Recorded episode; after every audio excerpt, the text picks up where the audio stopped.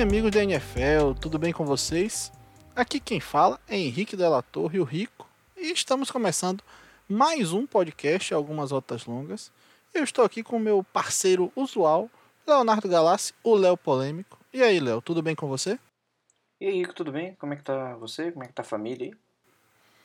Tudo bem, Léo. Hoje tá tudo certinho aqui. Eu fiquei.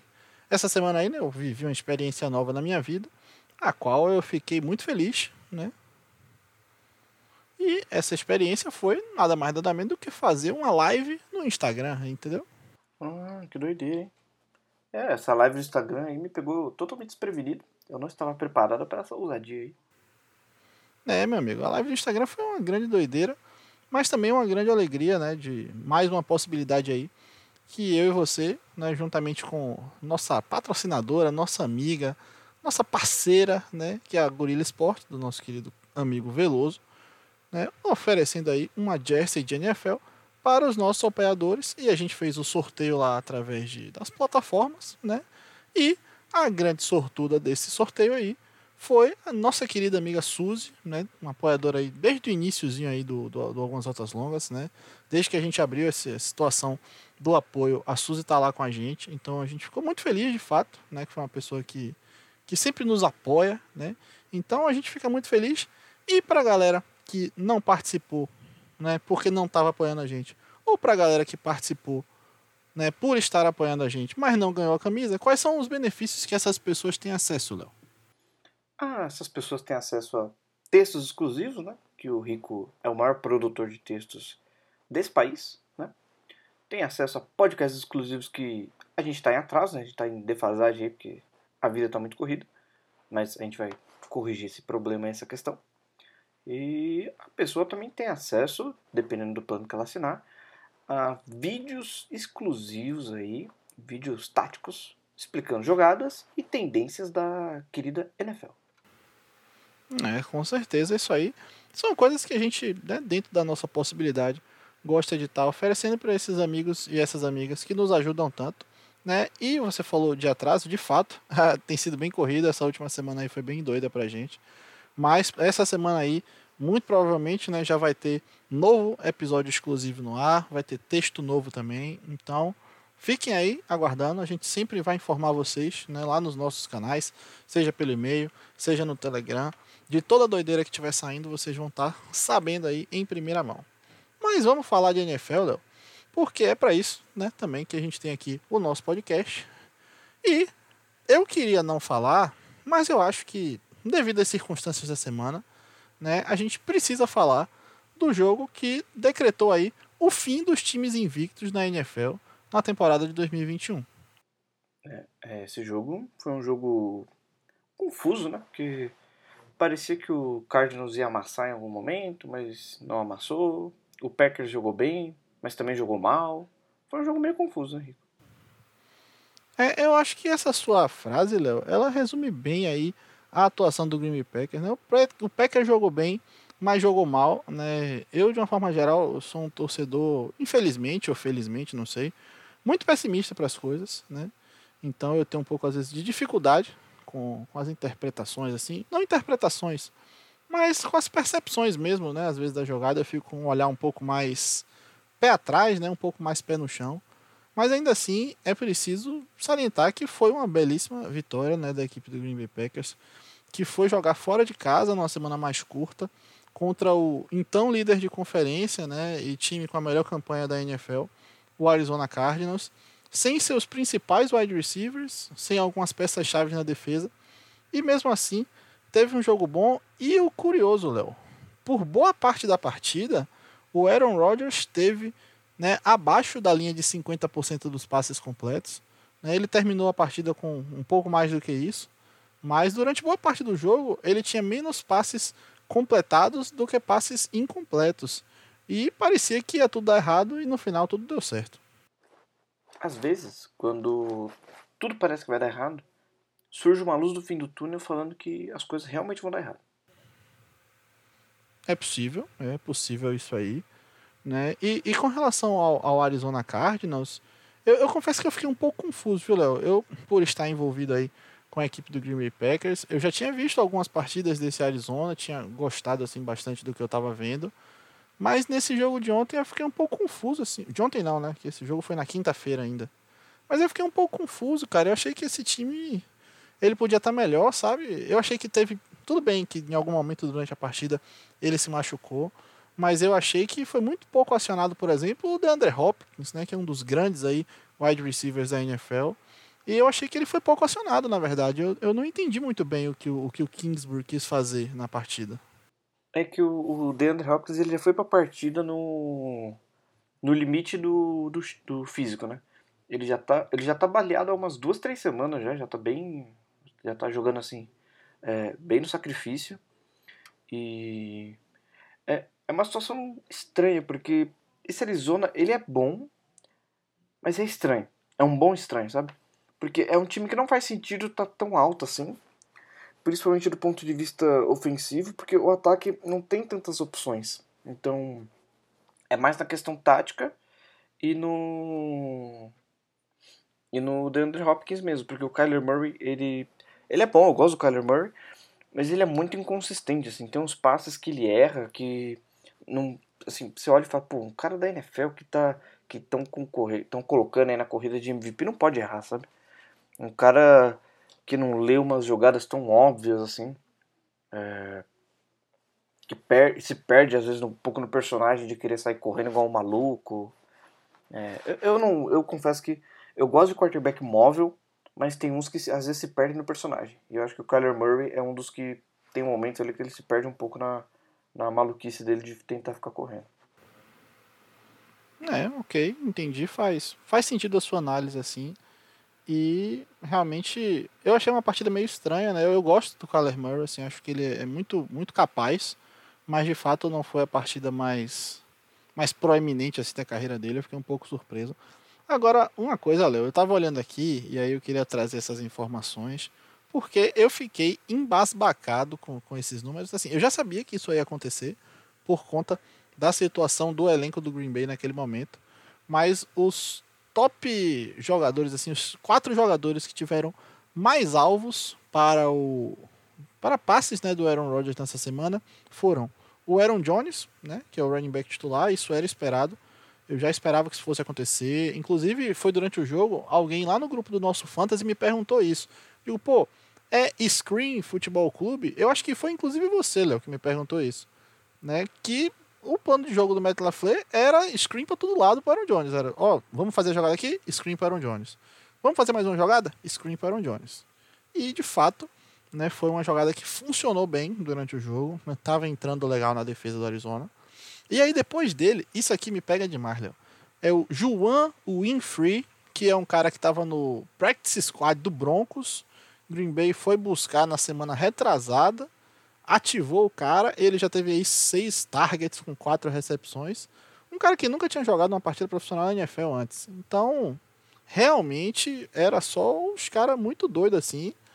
E Green Bay conseguiu levar né, a partida contra a defesa do Arizona que estava desfalcada do J.J. Watt, mas tinha o retorno do Chandler Jones, né, que pelo menos na minha visão, né, eu não sei aí a sua visão, Léo, mas na minha humilde opinião, é um cara que em 2021 contribui mais do que o J.J. Watt. É, o J.J. Watt, apesar de ser uma grande pessoa, né? É... Ele não tá jogando bem, né? A gente tem que falar isso. É um cara que fez muito assim pela NFL, mudou muito a posição dele ali. É um monstro, assim, em questão como atleta, é, como pessoa, em questão de técnica, de work ethic também. Mas, infelizmente, ele não é mais um jogador relevante. É, isso aí é até um pouco triste, eu não vou mentir, Léo, que eu fiquei até um pouco entristecido. Mas não por estarmos aqui dizendo que o J.J. Watt não é mais tão relevante, mas por perceber né, que isso tem se tornado aí uma, uma questão verdadeira. É um pouco triste para a gente que acompanha a NFL já há um tempo, né? A gente que pode, pode dizer aí que assistimos o, o auge da carreira do J.J. Watt, era uma coisa assim, fora de série. E hoje em dia realmente está bem diferente daquele patamar ali. E aí, a gente falando de auge de carreira, Léo, eu queria falar de um outro jogador, né? que também já está numa parte mais baixa da carreira. Obviamente não teve a mesma relevância que o J.J. Watt teve para a NFL, mas ainda assim era um cara muito bom que eu não sei, também está numa fase muito esquisita da carreira dele, que é o AJ Green, né? O AJ Green aparentemente, né, você me mandou isso aí no Instagram. Eu queria que você trouxesse para os nossos ouvintes. Se aposentou da NFL, é isso mesmo? É, se ele não se aposentou no meio da partida, é, o controle dele desligou, né? Porque aquela jogada ali foi, no mínimo, patética. Acho que nem um cara no Pee Football, um atleta aí de cerca de 7 a 8 anos, ele não, não, não fica tão perdido na jogada. É, a gente está falando, obviamente, da interceptação, né, que selou aí o resultado da partida. Né? Inclusive, depois a gente vai voltar até um pouco falar sobre esse assunto aí, mas de fato foi um lance muito esquisito. Ele simplesmente parou de seguir a rota dele né? Ele não vira para receber a bola e apenas o cornerback olha, então ficou fácil a interceptação aí para o Razul Douglas, né? Então isso aí foi, foi assim, eu fiquei surpreso porque eu já estava completamente desiludido ali do resultado, né? Eu que tinha passado a semana inteira dizendo que o time ia perder, ali eu estava vendo a derrota se construir diante dos meus olhos e no final das contas o AJ Green nunca virou, não recebeu o passe e o jogo acabou com a vitória inesperada aí do Green Bay. Mas quando eu disse que eu queria retomar, Léo, retomar um pouquinho no tempo, é olhar um pouco para o drive anterior a esse, né, que foi um drive que o Green Bay Packers chegou ali, né, numa primeira para o gol e não conseguiu fazer o touchdown. É, eu, enquanto torcedor, fico um pouco triste porque não é a primeira vez que eu percebo, né, que o, o Matt LaFleur faz uma campanha, né, faz um plano de jogo de uma forma geral muito bom para enfrentar seus adversários mas ele continua vacilando em chamadas ali, né, de primeira pro gol, na linha de um, na linha de dois, em chamadas mesmo na, na goal line ali, ele continua vacilando, não é a primeira vez que isso acontece. Isso aí me deixa preocupado para um eventual ida aos playoffs, né? Isso aí pode custar mais uma vez a eliminação. É, é que assim, falando dessa questão de dificuldades perto da goal line e tudo mais, uh, pelo menos para mim, assim, do ponto de vista técnico, tanto como técnico como como bem como atleta, eu acho que a parte mais difícil de você não só treinar, como executar é red zone e as cinco últimas jardas para você pontuar, porque é onde o campo está menor, né? É, menor assim, entre aspas, onde tem menos espaço para a bola voar, para a bola viajar, para você correr com a bola. Então, realmente, do meu ponto de vista, a parte mais difícil é, do futebol americano, tanto de treinar, é, sendo você treinador ou atleta, para mim é a parte mais difícil que tem. E se você for ver na NFL hoje em dia, tem pouquíssimos times que executam bem red zone, né? É, um time que tem executado muito bem as campanhas que, que tem na red zone era o Titans, mas muito por conta do, da capacidade física do Derrick Henry. E agora que ele está machucado, é, não sei o que, que a gente vai, vai ver desse time. Então, eu concordo. É, eu concordo com você nessa análise aí, Léo. E a gente, inclusive, vai falar disso daqui a pouco, mas só para dar um, um, fechamento, é justamente, até por essa perspectiva que você trouxe, do, do, do uso, por exemplo, do Derrick Henry na goal line, o Green Bay Packers tem um, um, um, running back muito forte fisicamente, né? Obviamente não é do mesmo nível do Derrick Henry, nem do mesmo tamanho do Derrick Henry, mas ainda assim, o A.J. Dillon é um cara bem grande, bem forte. E em nenhuma das situações de goal line ali ele foi utilizado numa, numa corrida pelo meio, às vezes num H-back live, é, dive né, ali pelo meio. E ele não foi utilizado. Então, assim, não dá para dar uma olhada, uma inspirada nesse, nesse playbook aí do Tennessee? Eu não sei, mas enfim, já foi, já passou. O time ganhou e é isso que conta. Né? Hoje, nesse momento, o Green Bay é o time mais bem colocado aí na Conferência Nacional. E eu espero que continue assim, mas também se não continuar, eu vou entender, até porque né, esse jogo também teve seus custos. A equipe perdeu por lesão aí para a temporada inteira o seu retornador principal, né, o running back, mas que na verdade joga no special team, que é o Kylie Hill, e o Tyrande titular, Robert Tonya. Então esses dois caras já estão fora da temporada e isso também pode ter algum tipo de custo para a equipe do Wisconsin. Mas como você trouxe um belíssimo gancho né, sobre o Derrick Henry, eu acho que a gente pode falar desse belo confronto divisional. Um jogo que foi muito bacana de assistir. Eu tive a sorte, Léo, de assistir esse jogo aí ao vivo, né? Que estava passando na televisão. Então, assisti com tranquilidade em minha casa. Né, eu acredito que você tenha assistido também. Foi um jogo muito legal de assistir, que foi para prorrogação, mas infelizmente teve esse finalzinho aí, essa notícia, notícia triste da lesão do Derrick Henry. Mas você quer começar olhando que parte desse jogo, Léo? É, antes, eu só queria voltar um ponto, aproveitar que a gente falou do Derrick Henry. Engraçado, né? Eu, tenho, eu tinha a impressão nítida de que o ataque de Tennessee era, era bem, bem eficiente na red zone. E não é tão eficiente, não. Acabei de ver a estatística aqui. A minha impressão é mais de jogo mesmo, mas é uma impressão equivocada. Enfim, como o jogo o jogo nos deixa confuso, né? É... Sobre essa questão do Derrick Henry, uma é uma, uma questão que a gente tem que ver, né? Porque eu não sei como o time vai reagir, porque é um time muito voltado para o jogo corrido, muito voltado nas qualidades e nas características físicas do Derrick Henry. E tem dois wide receivers que eu considero assim grandiosos, mas que não estão jogando bem, né? Só um está jogando bem, que é o AJ Brown. O Julio Jones, ele não sei, acho que ele esqueceu de sair de Atlanta. E pode ser que a, a, identidade do time mude no meio da temporada, né? Que é uma, uma coisa esquisita, assim. É...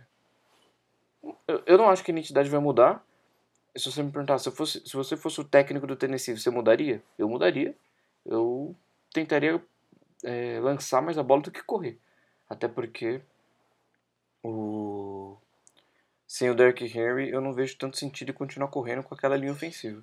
Mas não acho que o Mike Weber vai, vai ser ousado nesse nível aí. É, eu, eu entendo o seu, seu ponto, Léo. O Tennessee até já começou a fazer né, algumas movimentações. Aí já buscaram o Adrian Peterson na aposentadoria, né? Então é uma possibilidade que eles podem ter.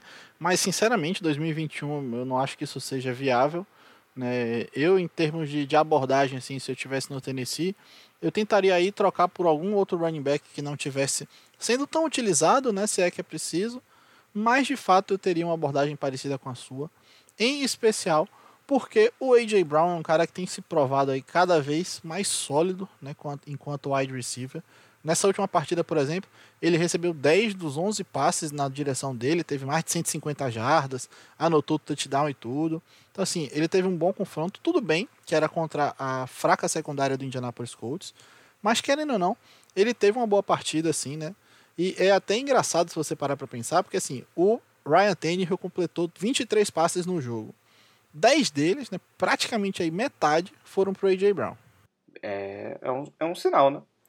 E eu, se fosse o Titans, Rico, eu ia chegar num time ali da região de Massachusetts e falar: ó, vou mandar o Derrick Henry, o Julio Jones e uma escolha de primeira rodada, e vocês me mandam o Damian Harris e uma escolha de sétima rodada de 2042. Eu discordo, porque em 2042, muito provavelmente, as coisas vão ter mudado muito, né? E isso aí pode ser um pouco complicador para essa troca, então eu não faria esse tipo de movimentação, né? Mas eu entendo seu ponto. Né? No seu lugar, eu também gostaria bastante dessa troca, não vou mentir, seria muito interessante. Mas, Léo, eu tava olhando aqui, né, prestando atenção assim no jogo e tudo mais. De fato, né, falamos do AJ Brown como esse wide receiver 1 do Tennessee, né? Ele tem se colocado aí cada vez mais proeminente.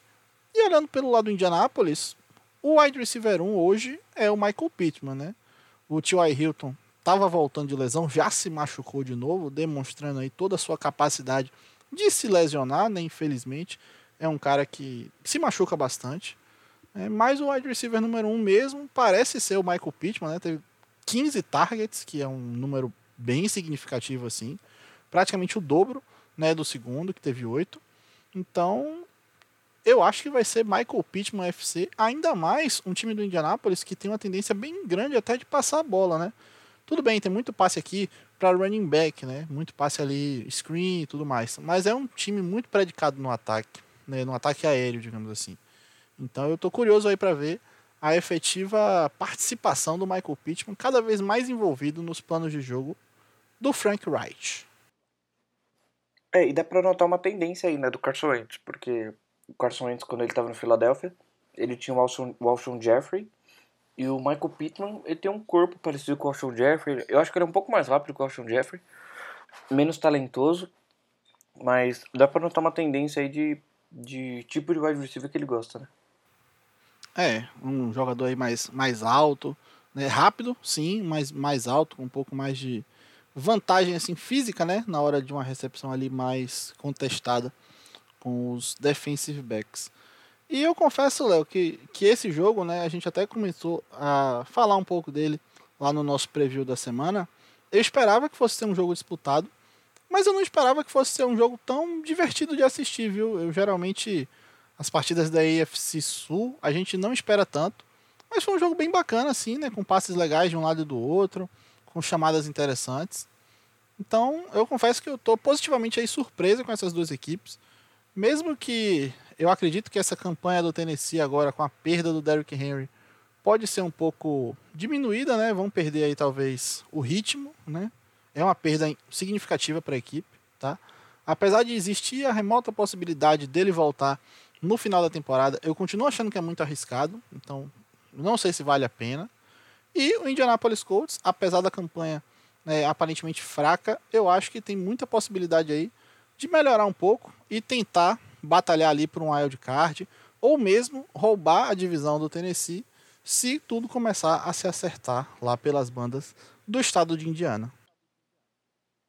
É, acho que roubar a divisão é mais difícil, mas não é impossível, né? Ainda mais agora sem o Derrick Henry. É, agora eu lembro que você, inclusive, já defendeu ele aqui na última semana, Léo, falando do Carson Wentz, né? Você defendeu esse jogador eu acho que ele teve um jogo assim sólido, né, um jogo consistente. Mas eu queria você falar sobre aquela decisão estúpida, né, aquele passe que ele nunca deveria ter lançado, que virou uma interceptação. Eu até agora eu não entendi o que ele quis fazer naquele lance. Eu tô falando sério, eu vi de novo, procurei entender, procurei entender o que ele quis fazer, qual era a rota que ele estava buscando. E eu confesso que eu não sei se é limitação cognitiva minha, mas até agora eu não entendi. É, às vezes, Rico, é, a jogada na NFL, às vezes ela não sai como planejado, né? Às vezes alguém entende errado, às vezes o QB tá tentando se livrar de um sec, tentando se livrar de algum safety, alguma doideira, e aí ele vê fantasma, né? Aconteceu muito com o Sandarno de um jogo específico aí contra uma equipe de Massachusetts, que eu não vou falar o nome aqui porque estou sofrendo ameaças, tá? Estou sofrendo ameaça aí de ouvintes. Ouvintes já me mandaram SMS aí, que é uma um modelo de comunicação antiquado mandaram SMS falando que vão vir na minha casa e jogar ovos na minha casa. De tanto que eu falo dessa franquia aí do estado de Massachusetts. Eu sou contra esse tipo de atitude, tá?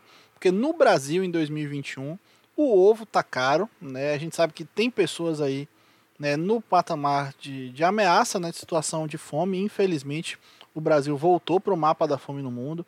Inclusive, estudos indicam que menos de 50% da população brasileira hoje estão num patamar, né, num cenário de segurança alimentar.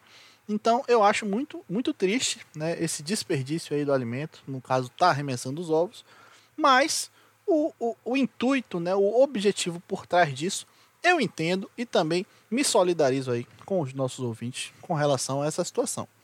Mas a gente está falando. Mas, mas aí o ouvinte que me ameaçou, ele já tá percebendo que eu já falei duas vezes dessa franquia sem falar o nome dela.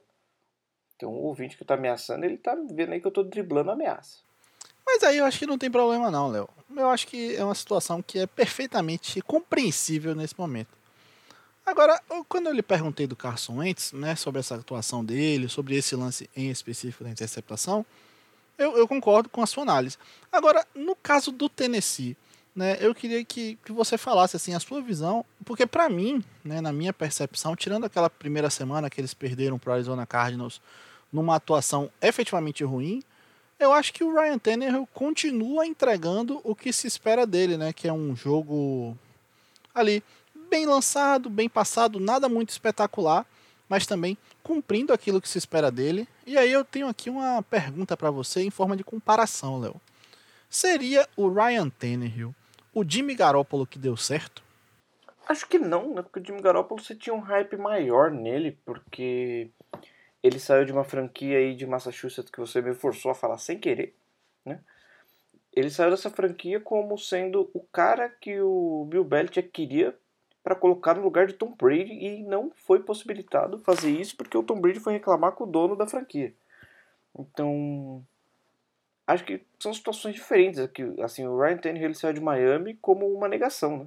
Saiu de Miami como tipo o cara que fracassou ao levantar a equipe de Miami. Mas o Ryan Tannehill, o Ryan Tannehill, ele é o Carson Wentz. O que o Carson Wentz deveria ser? Uh, corrigir a frase. Ele é o que o Carson Wentz deveria ser. Porque o Carson Wentz ele é bom? É bom. Ele é para ser o nível MVP? Não é. Aquela temporada foi uma temporada atípica, que tudo estava dando certo para Filadélfia.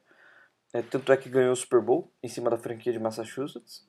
E tudo estava dando certo. Então assim, o o Ryan Tannehill, se você não esperar nada dele assim no sentido, pô, o Ryan Tannehill vai carregar minha equipe na partida com 400 jardas, quatro touchdowns, nenhuma interceptação, passes malucos, fugindo da pressão, correndo pelo pocket, dando pirueta, ele não vai fazer essas coisas.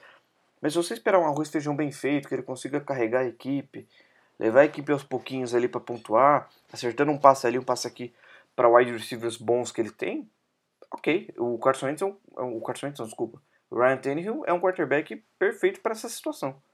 Um cara inteligente que sabe o que está fazendo, lança a bola bem, tem um braço assim bom, não é um belíssimo braço, mas tem um braço bom.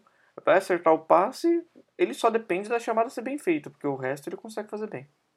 Ah, eu tô fechado com você, Léo. Eu diria que, se não o melhor, né? Porque eu não tô fazendo essa análise aqui completa, mas é um dos melhores aí game managers da NFL hoje, o Ryan Tannehill. Ele não vai ser espetacular, mas ele vai entregar ali o que é preciso dele, né? Então, eu acho que para a equipe do Tennessee foi um bom achado na época lá, né? Eles conseguiram desistir a tempo aí do, do Marcos Mariota, investiram pouco no Ryan Tannehill e tem conseguido aí sucesso, né? Já foi para os playoffs aí, vai, muito provavelmente vai de novo, né? Então eu fico feliz que a equipe de Tennessee esteja se encontrando e eu espero que possa participar nos playoffs, que eu não vou mentir não, viu, Léo? Nos playoffs ali na, na EFC, né? Muitas vezes você tem um joguinho na neve, né? Um joguinho naquele clima ali muito frio, né? Muito vento. E aí um jogo que possibilita um jogo corrido, um jogo mais pesado, é muito bacana de assistir. Você diria que esse clima mais frio aí é um clima massachusettsiano ou não? É, lá também passa por esse clima, mas se for isso aí, é um clima triste e eu espero que isso não aconteça. Deixo aí minha indignação com esse tipo de coisa. Mas, Léo, a gente falou desses dois jogos e eu queria falar de um terceiro jogo aqui, um pouco mais rápido né, do que esses dois que a gente falou agora. E é um jogo entre duas equipes que, uns dois, três anos atrás, todo mundo olharia com um olhar, aquele olhar feio, sabe? Quando você olha com uma coisa um pouco desgostoso de estar tá olhando para aquilo. Sei, eu já vi Jaguars e Bills de 2018, amigo. Eu sei o que você tá falando. Exatamente, meu amigo. Eu estou falando do confronto entre New York Jets e Cincinnati Bengals. Hoje o Cincinnati Bengals é um time que as pessoas gostam de assistir.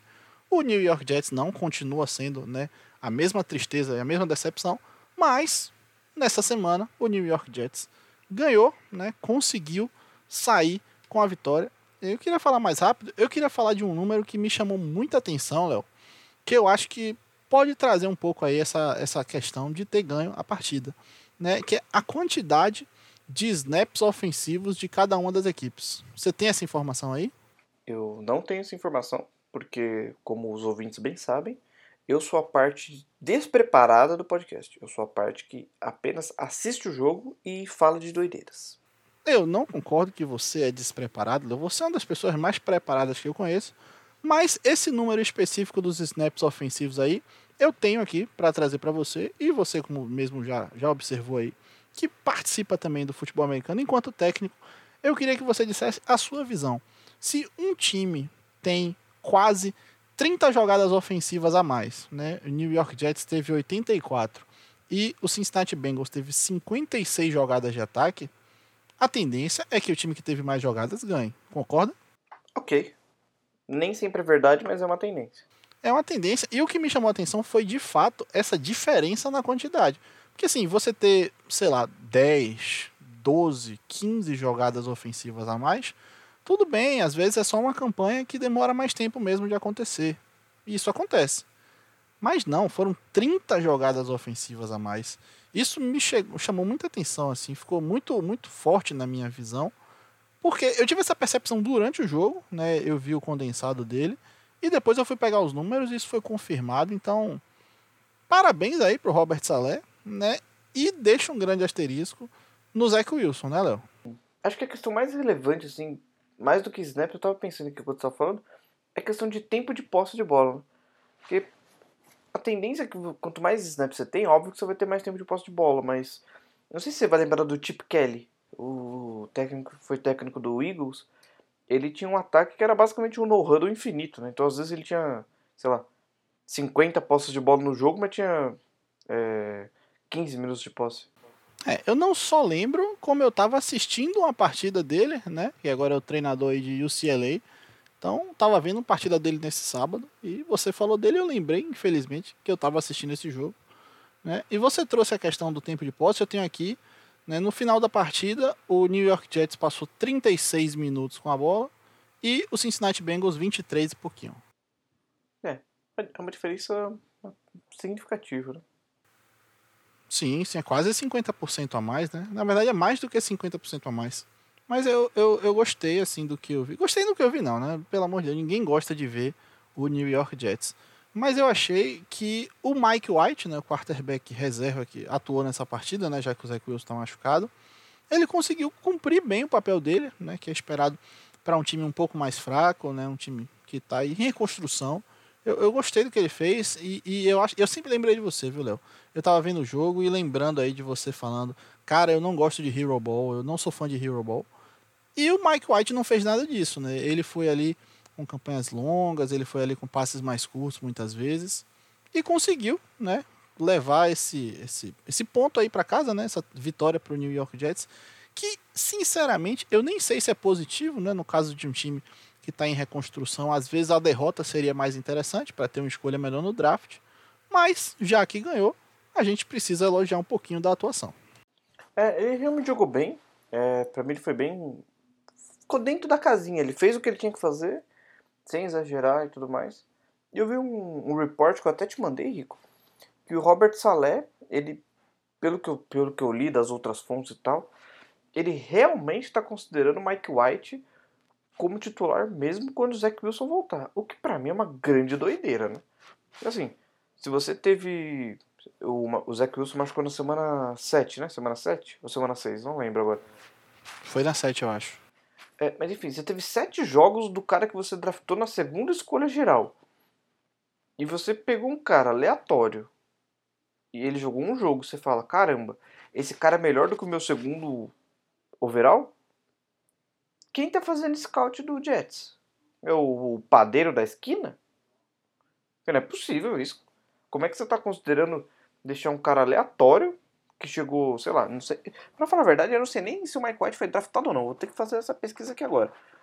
Mas você tá considerando um cara aleatório que ninguém sabe de onde surgiu no lugar da sua segunda escolha geral. Isso aí é doideira, né? É no mínimo uma falta de. Não só de comprometimento, mas é no mínimo uma falta de. de noção, assim, é um amadorismo puro de você pegar Caramba, ele foi a escolha 171 do Dallas Cowboys em 2018. Exatamente, exatamente. Fui buscar a informação enquanto você estava falando também, mas perceba aí que você já trouxe ela com grande qualidade. Inclusive, né, eu estava olhando aqui enquanto você falava, o Mike White, né, ele foi draftado pelo Dallas Cowboys e perdeu a vaga dele no Dallas Cowboys, sabe para quem, Léo? É, não faço a menor ideia. Pro Cooper Rush, que jogou pelo Dallas Cowboys também nessa rodada de domingo e também ganhou seu jogo. Então a gente teve uma semana um pouco atípica na NFL, em que quarterbacks como Trevor Simeon, Cooper Rush e Mike White ganharam seus jogos, né? E quarterbacks como Tom Brady e Kyler Murray perderam. É, que sempre a NFL está sempre disposta a trazer maluquice para nossa vida, né? É, e isso é muito bacana, é uma das coisas que eu mais gosto aí da NFL, né? E eu acho que é muito bacana também a gente trazer isso para os nossos ouvintes aqui do Algumas Altas Longas. Léo, no segmento da nossa pauta, tinha aí para falarmos da lesão do Derrick Henry, Mas a gente meio que já abordou isso, né? Enquanto a gente falava do jogo do Tennessee com o Indianapolis. Foi uma lesão que, de fato, foi triste, né? Uma lesão no pé para um running back, com certeza é uma coisa que é muito penalizante, assim. Né? Os reportes já saíram essa segunda-feira, né? Que é o dia que a gente está gravando. O Mike Vrabel, inclusive, já falou que é uma questão de cirurgia, né? É uma situação cirúrgica, então a gente deseja aí uma boa recuperação para o Henry, mas a gente, é, eu particularmente acho difícil que ele volte nessa temporada ainda. Né? Seria muito arriscado, mesmo que ele voltasse, por exemplo, só para o confronto de playoff eventualmente. Eu ainda acho bastante arriscado. Ah, sim. É, é realmente é difícil. Tanto é que o, o Titans foi atrás já do, do aposentado Adrian Peterson, como você bem lembrou. E hoje eu tive que sair de casa, né? E eu passei por um posto do INSS e eu vi lá um, uma galera com a roupa do Tennessee Titans. Será que o Adrian Peterson estava ali? Eles foram resgatar ele da filha do INSS? Eu acho possível, viu, Léo? Eu, sinceramente, não entendi né, esse, esse resgate aí. Eu acho que se você quer, né, você precisa, digamos assim, de um running back para compor ali. Você tinha outras opções, nem que fosse em practice squad de um time ou outro, né, um jogador um pouco mais novo, né, um pouco menos desgastado aí pela vida. Mas enfim, eles foram buscar o Adrian Peterson. Vamos ver aí nas próximas semanas o que, que acontece com a equipe do Titans. E o outro assunto, que é de NFL, mas não é de jogo, né, que a gente vai falar hoje, não poderia ser outro, senão a troca que aconteceu essa segunda-feira, né? Uma troca, eu diria, bombástica entre Los Angeles Rams e Denver Broncos. O Denver cada vez mais assumindo, né, que é um time em reconstrução, o que me deixa um pouco confuso no fim das contas, porque, enfim, eles passaram vários quarterbacks bacanas que tinha nesse draft aí, né? E para um time em reconstrução isso é esquisito, mas enfim. Eles trocaram, né, um dos seus grandes jogadores aí de todos os tempos, o Von Miller, que é um cara que a gente já falou inclusive aqui no podcast, né, que é babaca, é um cara otário, foi acusado aí pela sua ex-esposa de ter cometido a violência doméstica contra ela, então é um cara aqui que a gente sempre vai deixar o nosso repúdio e que dentro do campo é um edge rusher de muita qualidade, né? E foi trocado aí para o Los Angeles Rams, que mais uma vez mostra que está indo para o all-in, né? E mandou uma escolha de segunda e terceira rodada no próximo draft em troca do Von Miller. É, ou seja, no próximo draft a primeira escolha do Los Angeles Rams vai ser a quarta, vai ser na quarta rodada. E a última escolha vai ser a escolha de sexta rodada, porque acho que eles não têm sétima rodada e nem quinta rodada no ano que vem. Ou seja, eles têm duas coisas para fazer no que vem. É o trabalho dos sonhos aí do GM que vai poder fazer igual a mim e a você. O GM do Los Angeles Rams no próximo draft, ele vai poder ficar simplesmente assistindo as escolhas das outras equipes. E assistindo as escolhas das outras equipes ganhando milhões. Tem, tem trabalho melhor que esse? É, eu acredito que não. Eu queria também participar dessa segunda parte aí do retorno, mas tudo bem. É, agora falando do campo, Léo, a gente já deixou aqui nosso repúdio ao Von Miller. Mas vamos falar no campo. É mais uma peça de grande qualidade chegando para agregar aí nessa boa defesa do Los Angeles Rams. Né? É, e é uma peça de que, que você precisava, né? Não porque ah, os edge rushes são ruins, mas é para tirar a atenção do. Não vai tirar toda, mas é para tirar um pouco da atenção e do peso de carregar essa linha defensiva do Aaron Donald. Né? Então eu acredito que o Von Miller iria atraindo mais gente o Aaron Donald consiga pelo menos é, aumentar a produção de sexo desse ano, é, que tá uma produção bem baixa de sexo, né? Acredito que ele tem três sexos na temporada. Que ele tá sofrendo muito double team e tá sofrendo, tá sofrendo mais triple team que no ano passado. É, eu acho que toda a possibilidade que, que as equipes de ataque tenham de tentar parar o Aaron Donald, elas são válidas, né? Mas de fato, com, com a chegada de um edge rusher do, do calibre aí de um Von Miller, dificulta porque você também tem que marcar né, com mais atenção aí a ponta da linha. Né? O, o grande questão que eu fico, Léo, com relação a essa troca é a seguinte: de quanta ajuda Sean McVay precisa para tentar parar Devante Adams? É essa questão aí que eu deixo no ar, né, porque a gente viu o que aconteceu na última temporada, que ele não conseguiu parar e agora está buscando todo tipo de ajuda para tentar parar o Devante Adams. É, eu acho que ele não tá tentando parar o Devante Adams, né? Acho que ele tá mais preocupado com o idoso ali de 44 anos, mas tudo bem. É, ele vai tentar parar alguém e Eu acredito que seja esse tipo de movimentação que ele tem que fazer mesmo. Agora, eu, assim, a gente sempre fala, né, com relação à NFL e com relação até aos outros esportes, né, essa questão de capital de draft e tudo mais. Assim, sendo bem honesto, uma escolha de draft, ela não entra em campo? Não entra em campo, muito simples. A escolha em si não entra em campo, quem entra em campo são os jogadores que serão escolhidos depois. E e depois do draft, essa escolha entra em campo? Depois do draft, ela entra em campo, mas aí que tá. Para ela entrar em campo, ela passou pela mão de alguém. E você olha hoje para a NFL, e existem GMs que têm uma mão assim de, de qualidade, né, que conseguem fazer uma montagem bacana de elenco através do draft, e tem GMs que conseguem fazer aí grandes besteiras ao longo do draft, né? E sem contar, né, que nessa troca, por exemplo, foi uma escolha de segunda e uma escolha de terceira rodada. São escolhas boas, tá? São escolhas que você consegue pegar jogadores ali titulares, né?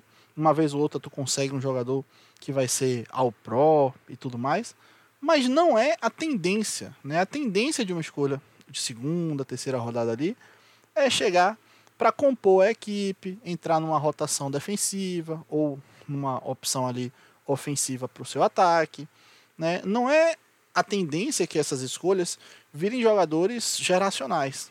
E, e por que, que eu estou falando isso? Não é a tendência que essas duas escolhas, né, que em uma dessas duas escolhas, o GM do Broncos vá catar um Von Miller. A expectativa não é essa. Então, assim, para o Denver, ok, muito provavelmente é um cara que eles perderiam né, ao final da temporada. O contrato do Von Miller acaba agora no final do ano.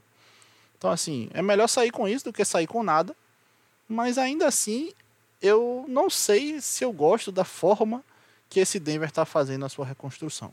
Né? Você teve aí uma escolha boa nesse último draft, uma escolha, se eu não me engano, top 10.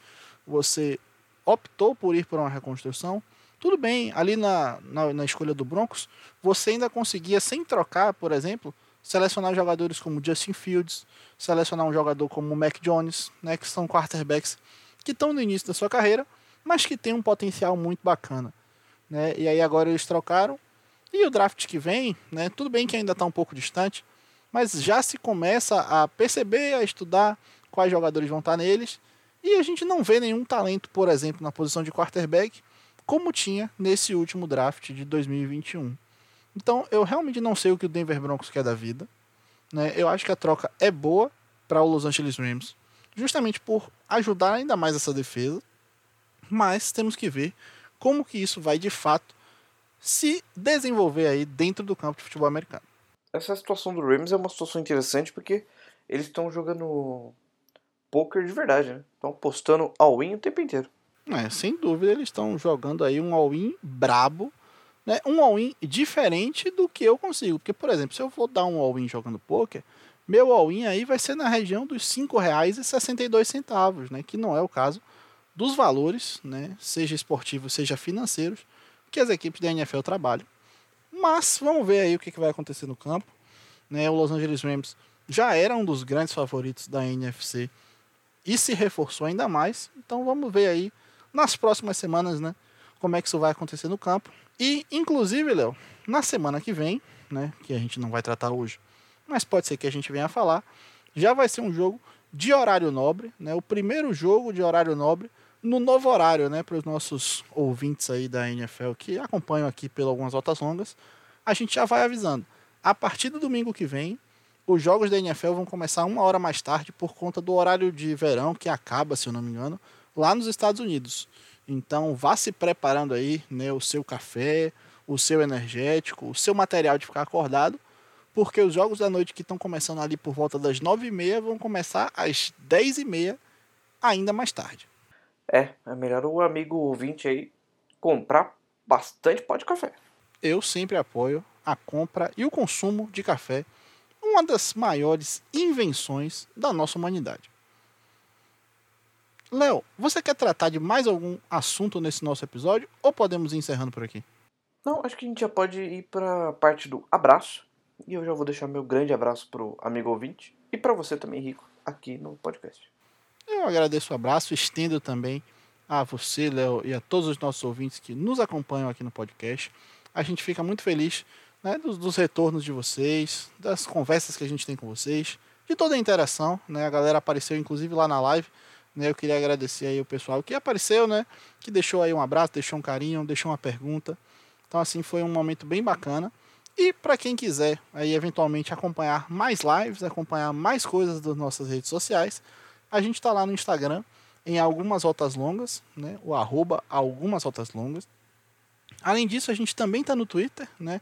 No nosso Twitter é arroba rotaslongaspod. E caso você queira entrar em contato com a gente através do e-mail, você manda um e-mail para algumas rotas longas gmail.com. Dito tudo isso, agradeço mais uma vez a vocês e me despeço aqui junto com o Léo até a próxima semana não, mas até o mais final dessa semana aí com o preview da semana 9. Valeu, galera, e um grande abraço.